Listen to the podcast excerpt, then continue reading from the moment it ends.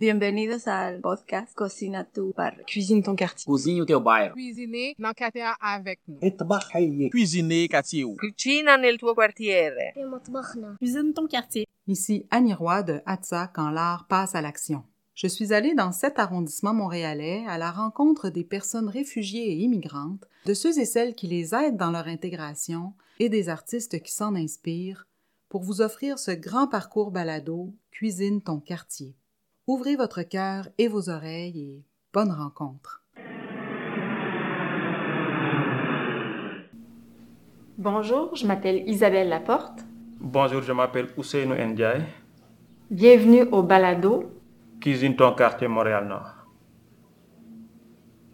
Je suis né au Sénégal. J'ai fait mes études en France et je suis arrivé au pays, euh, le Québec, en 2007.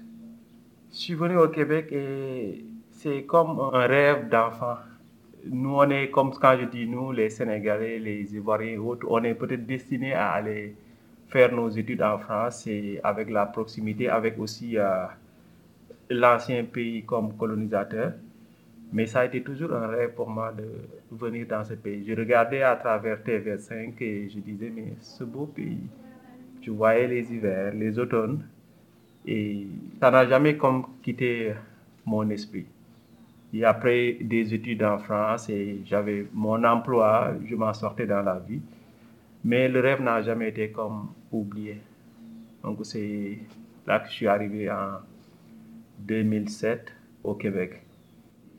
L'arrivée, c'était pas difficile. Comme je dis souvent, l'immigration, c'est comme une entreprise. Ça se prépare.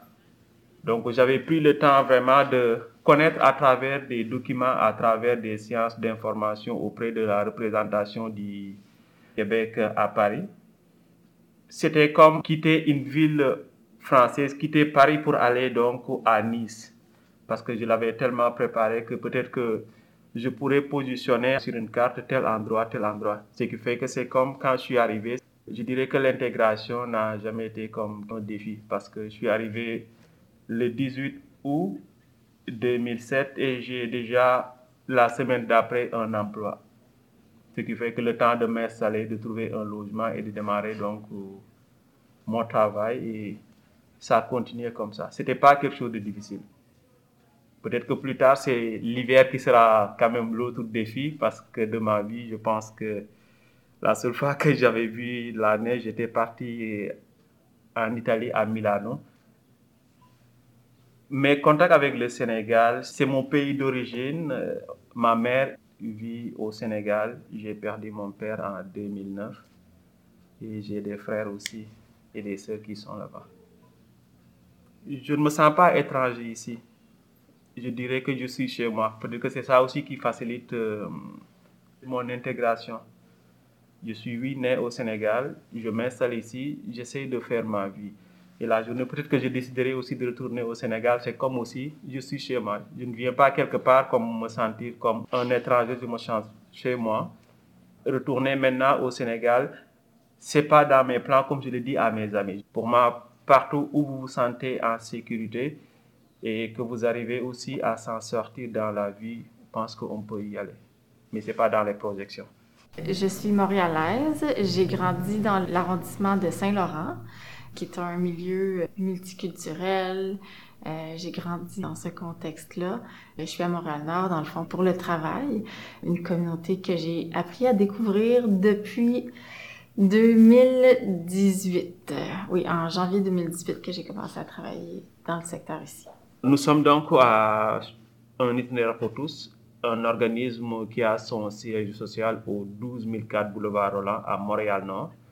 On est au cœur du Nord-Est, le secteur qu'on dirait le plus défavorisé de la province, avec euh, beaucoup de problématiques. Une bonne partie de la communauté est issue de l'immigration, où on rencontre aussi beaucoup d'enjeux, que ce soit donc pauvreté, l'alimentation, parce que c'est un désert alimentaire, on dirait.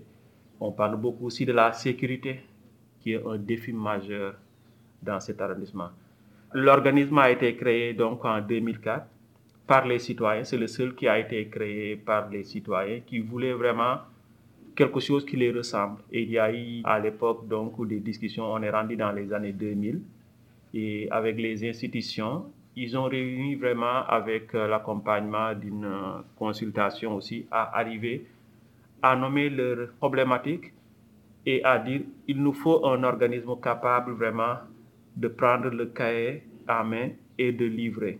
Et les éléments, il y avait des constats qui étaient donc soulevés dans ces discussions. La sécurité est un élément quand même un enjeu. Et on est rendu en 2020. Ces problèmes aujourd'hui pratiquement perturbent surtout la question sécuritaire, la quiétude des, des citoyens d'ici. Et l'organisme, depuis ce temps, travaille fort vraiment pour répondre avec ses partenaires aussi, parce que nous ne sommes pas seuls avec les institutions du milieu. Je pense que le principal service qui s'adresse justement à la, population immigrante, pas exclusivement, mais en grande partie, c'est le service d'accueil, référencement et accompagnement. Ils peuvent venir nous voir. Dans l'immédiat, il n'y a, pas de rendez-vous vraiment, donc euh, aussitôt qu'il y a quelqu'un disponible, on, on, peut les accueillir. On peut faire euh, avec eux un peu l'évaluation de où ils sont rendus, qu'est-ce qu'ils ont besoin, puis les mettre en contact avec les bons services dans la communauté. C'est vraiment facilitant parce que souvent ils savent pas trop où aller, quoi faire et tout ça. Parfois ils ont des expériences très différentes de, par exemple, la bureaucratie, tous les, les processus administratifs, puis de se repérer à comment ça fonctionne ici au Québec c'est déjà un gros, euh, gros enjeu. Donc, d'avoir la possibilité de, de, nous voir, qu'on puisse évaluer avec eux, bon, qu'est-ce que vous avez besoin, sur quoi vous avez besoin qu'on vous aide. Et puis, à ce moment-là, on, a vraiment le, les liens faciles avec euh, plusieurs services dans la communauté, que ce soit en aide alimentaire, les services pour les enfants, puis aussi avec les procédures administratives. On offre un milieu de vie. On est ouvert euh, du lundi au samedi. On a quand même des heures d'ouverture qui sont prolongées aussi et ça fait qu'on a un contact un petit peu plus facile. On a aussi tout un volet mobilisation citoyenne, mobilisation sociale, où il y a des gens qui sont dans notre entourage, donc euh, qui s'impliquent à titre de bénévoles ou qui viennent en soutien. Donc, à travers des activités euh, parfois des activités qui tiennent un peu du loisir, ben on a on a la possibilité de les mettre en contact, de discuter. Puis c'est des activités qui favorisent l'intégration des nouveaux arrivants. Puis à côté de ça, on a justement on a les bénévoles qui peuvent s'impliquer aussi pour euh, soutenir les personnes, soutenir euh, des initiatives pour les aider, euh, développer des nouvelles initiatives. Donc toute cette réalité là amène vraiment un, sentiment d'appartenance. Puis ça crée un, un, filet de sécurité autour des gens. Parce que c'est pas juste l'organisme, mais c'est aussi tout le réseau qui se bâtit autour d'eux à travers les activités de l'organisme, à travers le référencement d'autres organisations, à travers le soutien qu'on peut leur offrir par des actions qui tiennent plus du bénévolat aussi. Le projet qu'on peut parler aujourd'hui, c'est cet espace le défi majeur qu'on a à Montréal-Nord, c'est un défi pour les espaces. Parce que si vous regardez le nord-est avec euh, autant de population, parce que je pense qu'à Montréal-Nord, on est dans les 80 et quelques mille, mais une bonne partie loge dans ce coin-là. Mais nous n'avons que une maison culturelle, une bibliothèque, des parcs, le majeur, le parc comme le plus grand, c'est le parc Henri Bourassa pour une, si forte communauté. Donc c'est dans ce cadre que nous, nous avons pensé à mettre à la disposition des citoyens ce nouveau projet qui est un nouveau milieu de vie, comme on le dit. Au moins, ça nous permettra de recevoir euh, des membres de notre communauté. Et je pense que c'est le défi majeur parce que le taux de décrochage qu'on a ici à Montréal-Nord, le taux de diplomation est tellement faible que nous, on s'est dit, mais comment peut-on faire pour venir en aide ces, ces, membres de cette communauté, surtout avec leurs enfants? Donc, l'espace nous servira un endroit pour un accompagnement dans les dodovars. Euh, pour les personnes adultes, c'est beaucoup plus des, des, ateliers sur la citoyenneté. On veut vraiment que notre communauté, qu'on retrouve des citoyens modèles. C'est des gens qui viennent d'ailleurs, qui ont à apprendre de notre culture québécoise, d'apprendre aussi du mode de fonctionnement sur le marché du travail. Pour nous, c'est un bon plateau, au-delà du plateau que nous avons au niveau de la maison culturelle et communautaire où l'organisme est le gestionnaire du volet communautaire, mais on ajoute encore un espace de plus. C'est un projet majeur que je pense que avec les images et les visites que des citoyens ont eues, c'est pour quelque chose de signifiant et que ça apporte beaucoup donc dans leur vie. Il y a plusieurs techniques pour, pour faire venir les gens dans nos activités, dans nos services. Il y en a plusieurs, mais en même temps, je pense que le principal, c'est peut-être la façon dont on approche les gens aussi. Il y a comme une certaine simplicité, une certaine disponibilité aussi. Puis tout passe par l'accueil. La première impression, le bonjour initial, je pense que les gens sentent que c'est pas leur premier contact en général, il est peu administratif. Ça crée une, proximité, ça, c'est l'aspect humain.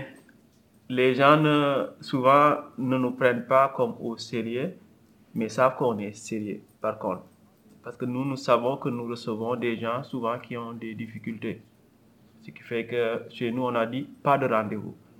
En tant que directeur, mon bureau devient le bureau de tout le monde. On a le sens de l'écoute parce que on a la chance d'avoir une bonne compréhension des immigrants ou des gens qui sont de la communauté d'accueil qui habitent ici et leur ajouter encore cet aspect comme administration avec cette lourdeur, prendre un rendez-vous pour quelqu'un qui est en détresse, qui est en crise, c'est quelque chose que nous, on a dit, ça ne fera pas partie de nos pratiques.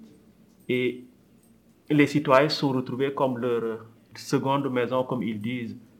Ce qui fait que les gens qui reçoivent du service ou qui ont déjà reçu du service deviennent plus tard les ambassadeurs de l'organisation quand imagine les vagues d'immigration arrivent, ce n'est pas que UPT qui va se déployer dans le milieu, mais c'est les citoyens d'ici, des résidents d'ici qui ont bénéficié des services, qui donnent déjà le signal en disant, voulez-vous un service?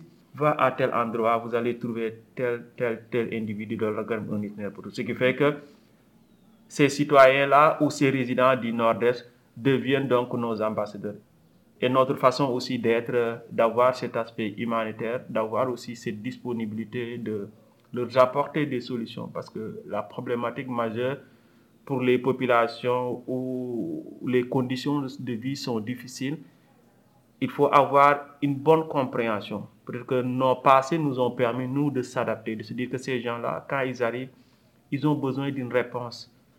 Et le service accueil et référencement nous le permettent d'avoir rapidement une ressource. Vous avez besoin de l'aide alimentaire, on prend le téléphone, on appelle le partenaire pour l'informer qu'on a un cas, qu'est-ce que vous pouvez faire? Parce que ce n'est pas envoyer pour envoyer, mais on veut une solution. Vous nous donnez une solution, on réfère. La solution n'est pas là, on essaie de trouver un autre canal de communication avec d'autres partenaires. Et ça qui a fait maintenant que le nom UPT s'est rendu partout et puis c'est eux-mêmes qui l'avaient créé. Ça devient donc leur référent.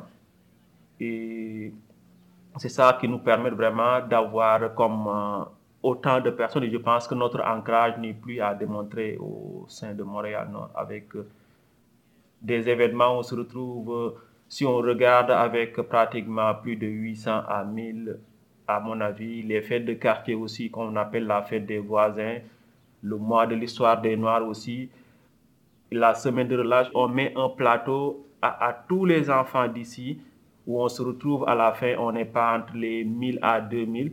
C'est qu'il y a déjà une reconnaissance non seulement des citoyens, mais aussi des partenaires du milieu. Pour ce qui concerne le bénévolat, on a toujours besoin de bénévoles à différents niveaux.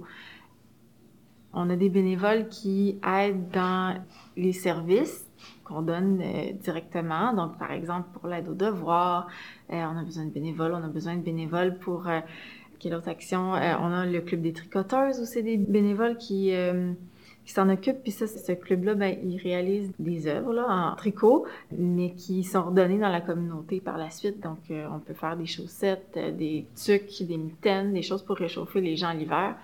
On a, on a de l'implication bénévole pour Pour l'organisation de la fête des voisins, nous avons des bénévoles aussi qui s'impliquent pour définir le thème. En termes de bénévolat, on a aussi des comités citoyens. Puis ces comités citoyens-là, ils ont différents mandats au courant d'une année, dont l'organisation d'événements pour la communauté, des initiatives citoyennes aussi, des activités qu'eux-mêmes proposent en réponse à des besoins dans la communauté. Ces comités citoyens-là sont super précieux parce qu'ils nous donnent vraiment un ancrage très concret euh, envers les, les personnes qu'on dessert. Ça permet vraiment de faire des, événements ou des activités qui sont collées avec la réalité des gens, puis qui rendent, par exemple, les événements plus, plus festifs. Les gens, ils sont fiers quand ils retrouvent des artistes qui sont issus de leur communauté. Ils sont fiers quand, quand on reconnaît leur expertise aussi. Puis, on a aussi des journées d'échange. C'est un autre exemple où les gens peuvent s'impliquer. On a des gens qui nous donnent des dons, des dons qui sont encore euh, très bons, par exemple de, de vêtements ou des petits articles ménagers. Ils viennent nous les porter. On fait un petit tri euh, et tout. Puis ensuite, euh, on a une journée où les gens peuvent venir chercher gratuitement du matériel. Donc, ça, c'est aidant autant pour les gens qui viennent le chercher que ben, les gens qui contribuent puis qui font des dons. Puis des bénévoles aussi qui nous aident à organiser tout ça puis à, nettoyer, à installer. Euh. Donc, c'est une autre activité où les gens peuvent euh, contribuer.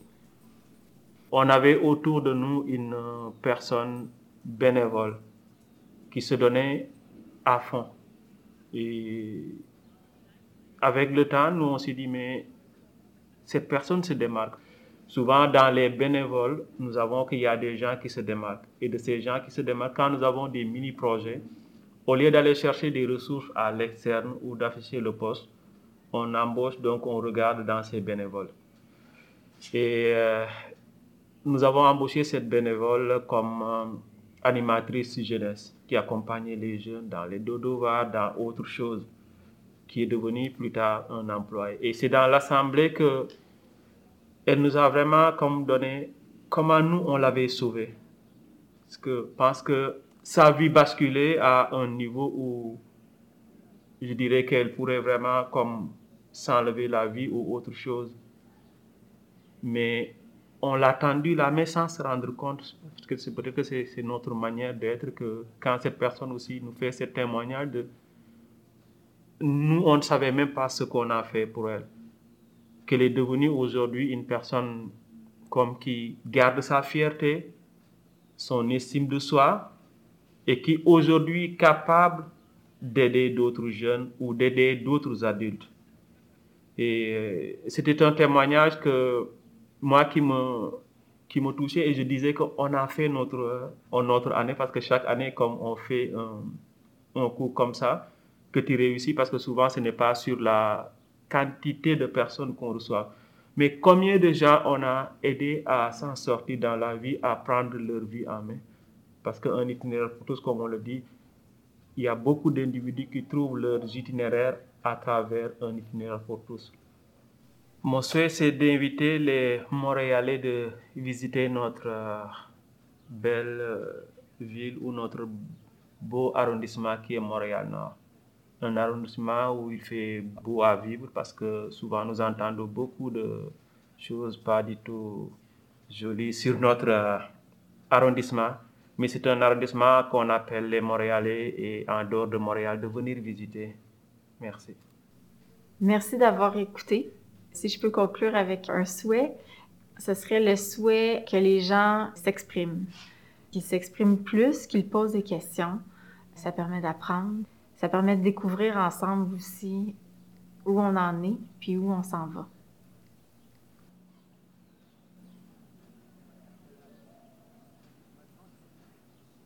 Merci encore de votre écoute. J'espère vous retrouver tout au long du parcours balado. Je vous dis à la prochaine.